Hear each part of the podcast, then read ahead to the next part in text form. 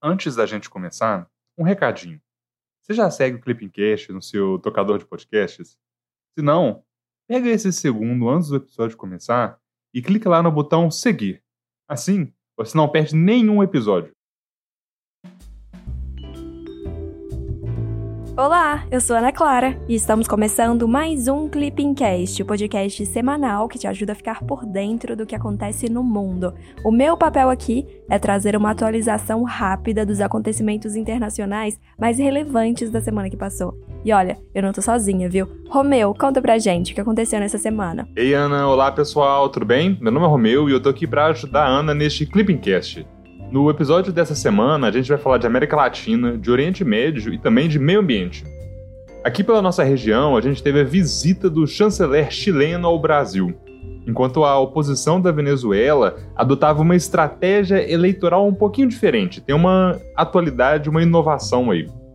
Depois de algumas semanas conturbadas, finalmente terminou a presença militar dos Estados Unidos no Afeganistão. E não foram apenas os norte-americanos que deixaram aquele país. Também tiveram brasileiros que tiveram de sair do cemitério de potências. Além disso, a gente também teve atualidades lá na Palestina, rusgas entre Estados Unidos e China e um novo relatório climático. A semana foi recheada de atualizações importantes, mas vamos devagarinho. Juntos a gente vai cobrir tudo isso. É, a retirada de tropas dos Estados Unidos no Afeganistão terminou, mas isso não significa que o conflito acabou. Em resposta aos ataques do ISIS-K da semana passada, a Casa Branca realizou ataques com drones que mataram lideranças do grupo terrorista. Pois é, a situação por lá segue tensa, mas vamos ao que interessa mesmo: o resumão dos dias 30 de agosto a 3 de setembro de 2021. América Latina. Na segunda-feira, dia 30, o governo brasileiro anunciou a conclusão da retirada de cidadãos brasileiros do Afeganistão. Um dos brasileiros, acompanhado de cinco familiares afegãos, foi evacuado para a Espanha após gestões realizadas pelo Itamaraty junto aos governos da Alemanha e da Espanha. Foi possível transportar o segundo nacional e seus seis familiares afegãos até o Paquistão em operação terrestre conduzida pela Embaixada do Brasil em Islamabad, em coordenação com o governo paquistanês. Todos se encontram em boas condições de saúde e em segurança. Na terça-feira, dia 31, o chanceler Carlos França recebeu o ministro das Relações Exteriores do Chile. Trata-se da primeira visita oficial do ministro das Relações Exteriores do Chile ao Brasil desde que assumiu o cargo em julho de 2020. Durante o encontro, os dois chanceleres repassaram as agendas bilateral, regional e internacional. As relações entre Brasil e Chile caracterizam-se pela intensidade e pelo dinamismo do intercâmbio comercial e de investimentos. Em 2020, o Brasil foi o principal parceiro comercial do Chile na América Latina e o Chile foi o segundo principal parceiro comercial do Brasil na América do Sul. Na terça-feira, dia 31, a oposição da Venezuela pôs fim ao boicote e anunciou participação na eleição regional. Para você ter uma ideia, será a primeira vez desde 2020 2018 que os principais partidos opositores vão participar de um pleito na Venezuela, após boicotarem as eleições presidenciais daquele ano e as legislativas de dezembro de 2020, já que eles alegaram que o processo foi fraudado a favor de Maduro e seu partido. A decisão foi tomada pelos partidos do chamado G4, os candidatos não vão concorrer com as cédulas de seus partidos, mas sob a bandeira da Mesa de Unidade Democrática, MUD, a coalizão que reuniu todas as legendas da oposição de 2009 a 2016. Olha, esse tema da Venezuela é muito importante. Por isso, vale a gente tentar relembrar os últimos acontecimentos mais importantes. Em dezembro de 2020, políticos alinhados ao regime de Nicolás Maduro foram os principais vitoriosos nas eleições legislativas da Venezuela. Essas eleições ocorreram sob acusações de fraude e também de boicote dos principais partidos de oposição. A decisão de não participar das eleições acabou tendo um preço alto para os políticos de oposição. Em janeiro de 2021, como resultado das eleições de dezembro de 2020, a nova Assembleia Nacional da Venezuela foi instalada com ampla maioria de aliados de Maduro. Como consequência, a União Europeia deixou de reconhecer Juan Guaidó como presidente interino da Venezuela. O principal líder da oposição boicotou o processo eleitoral, de modo que perdeu seu mandato legislativo.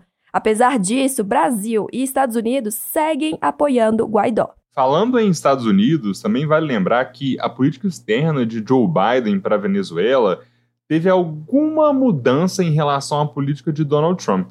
Em março desse ano, 2021, o governo norte-americano ofereceu status de proteção temporária aos imigrantes venezuelanos vivendo no país. E esse programa pode beneficiar quase 400 mil cidadãos. Além disso, os Estados Unidos também flexibilizaram as sanções econômicas contra a Venezuela, justamente com o objetivo de tentar facilitar o combate à Covid-19 no país.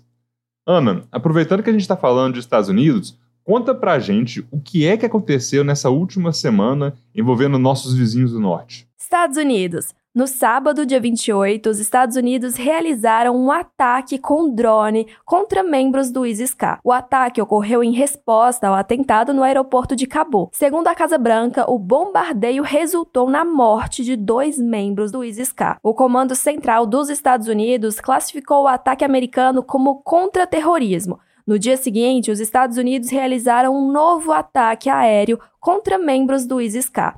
Autoridades americanas disseram que o ataque tinha como alvo um carro-bomba que estava nas proximidades do aeroporto de Cabul. Na véspera do prazo limite para a retirada das tropas americanas, militantes dispararam cinco foguetes contra o aeroporto de Cabul, que foram interceptados pelos Estados Unidos. A autoria do ataque também foi reivindicada pelo ISIS-K. Na segunda-feira, dia 30, os Estados Unidos completaram a retirada de suas tropas do Afeganistão. Com isso, o país encerrou a presença militar de quase duas décadas no país asiático, o mais longo conflito militar em que estiveram envolvidos. A retirada já estava prevista em um acordo assinado entre o Talibã e o governo de Donald Trump em fevereiro de 2020, mantido pelo presidente Joe Biden. Mais de 122 mil civis foram evacuados pelos governos ocidentais desde 14 de agosto. Em pronunciamento, o secretário de Estado Anthony Blinken anunciou que os Estados Unidos suspenderam sua presença diplomática em Cabul. Após a retirada, porta-vozes do Talibã disseram que o Afeganistão se tornou totalmente livre e independente. No dia seguinte, em pronunciamento na Casa Branca, o presidente dos Estados Unidos, Joe Biden, definiu a operação no Afeganistão como um sucesso extraordinário e histórico. Ele ainda afirmou que a era de reconstrução de outros países por Washington chegou ao fim. O Joe Biden vai ficar para sempre lembrado como o presidente que acabou com a guerra no Afeganistão. Mas é muito importante a gente lembrar que esse já era um objetivo antigo dos Estados Unidos. Na realidade, foi o antecessor de Biden, o republicano Donald Trump, que fechou um acordo com o Talibã. Em fevereiro de 2020, os Estados Unidos e o Talibã assinaram um acordo que tinha o objetivo de pacificar o Afeganistão, depois de 18 anos de conflito armado. Foi o mais longo conflito militar em que os Estados Unidos estiveram envolvidos, mais longo até que a Guerra do Vietnã. Por meio do acordo que foi assinado em Doha, no Catar, os norte-americanos concordaram em retirar progressivamente todas as suas tropas do país num prazo de 14 meses. Em contrapartida, o Talibã deveria interromper suas conexões com grupos terroristas internacionais e impedir que eles utilizassem o Afeganistão para realizar ataques contra os Estados Unidos. Depois das cenas dramáticas das últimas semanas, sobretudo lá no aeroporto de Cabul, todos voltaram o olhar para os Estados Unidos mas é muito bom a gente lembrar que esse acordo do Trump teve o apoio da comunidade internacional. Em março desse ano, o Conselho de Segurança da ONU adotou por unanimidade uma resolução que endossava o acordo assinado entre Estados Unidos e Talibã. E por que Joe Biden não reverteu esse acordo do Trump? Olha, um dos motivos é que os Estados Unidos estão buscando reorientar os seus esforços militares e diplomáticos para o Pacífico. E o que motiva essa reorientação? É justamente a ascensão da China. Inclusive, a gente teve novos atritos entre Washington e Pequim essa semana. Conta pra gente, Ana. China. Na quarta-feira, dia 1, a China afirmou que tensões políticas colocam em risco a cooperação climática com os Estados Unidos. A declaração foi feita pelo chanceler chinês em uma reunião virtual com o enviado especial para o clima dos Estados Unidos. Em sua fala, o chanceler chinês classificou os esforços dos dois países contra o aquecimento global como um oásis, que pode ser desertificado muito em breve. Em resposta, o enviado especial para o clima dos Estados Unidos afirmou que Washington continua empenhado em trabalhar com outras nações para enfrentar a crise climática. Segundo um comunicado do Departamento de Estado americano, o enviado especial também instou Pequim a tomar novas medidas para reduzir as emissões. Estados Unidos e China lideram a lista de países que mais emitem gases de efeito estufa no mundo. Meio ambiente. Na quarta-feira, dia 1, a Organização Meteorológica Mundial informou que a ocorrência de eventos climáticos extremos aumentaram cinco vezes nos últimos 50 anos. Foram analisados cerca de 11 mil eventos como secas, enchentes, deslizamentos de terra, tempestades e incêndios de 1970 a 2019. Como consequência deles, há uma soma de mais de 2 milhões de mortes e um prejuízo econômico que ultrapassa 3,4 trilhões de dólares. Apesar do aumento do número de eventos extremos, a quantidade proporcional de mortes caiu.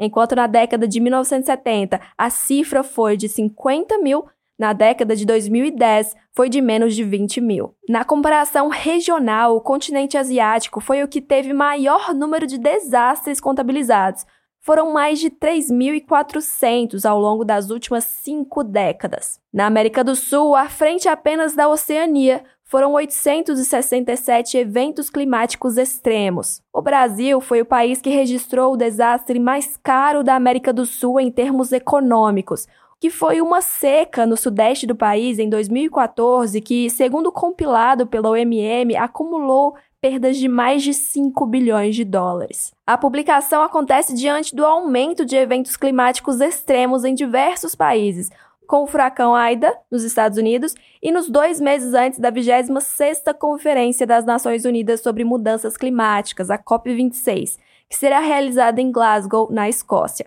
Vale lembrar que esse não é o primeiro relatório climático importante do ano. Em 2021, a gente também teve o painel intergovernamental sobre mudanças climáticas, o IPCC, publicando um relatório que informou que não é mais possível evitar um aumento de 1,5 graus Celsius da temperatura média global.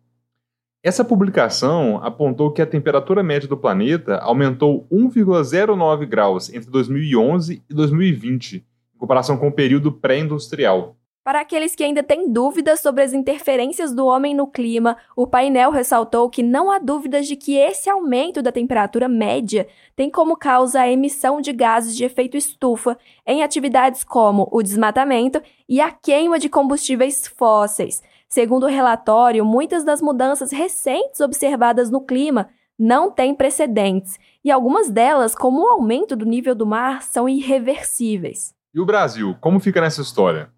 Olha, o IPCC prevê mais precipitações intensas no Sudeste e no Sul e o aumento da seca no Norte, Nordeste e Centro-Oeste.